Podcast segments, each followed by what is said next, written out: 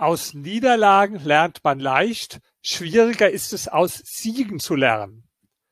Dieser kluge Satz kommt von Gustav Stresemann, dem großen Politiker der Weimarer Republik. Und da ist sehr viel Wahres dran. Schauen Sie mal beim Fußballspiel. Wenn die Mannschaft verloren hat, klar, dann setzt man sich zusammen und überlegt, welche Taktik war falsch, was hätten wir besser machen sollen, was können wir daraus lernen.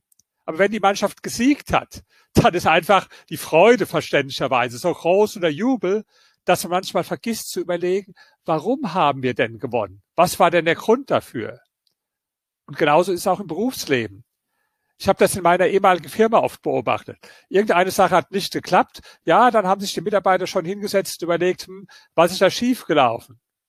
Aber wenn was super geklappt hat, wenn man einen Erfolg gehabt hat, hat man sich einfach gefreut und hat vergessen, die Frage zu stellen, ja, warum war das denn so? Warum hat das denn so gut geklappt?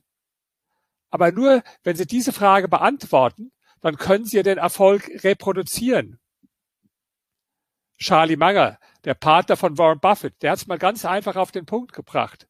Der hat gesagt, ich beobachte, was funktioniert und ich beobachte, was nicht funktioniert und dann frage ich mich, warum.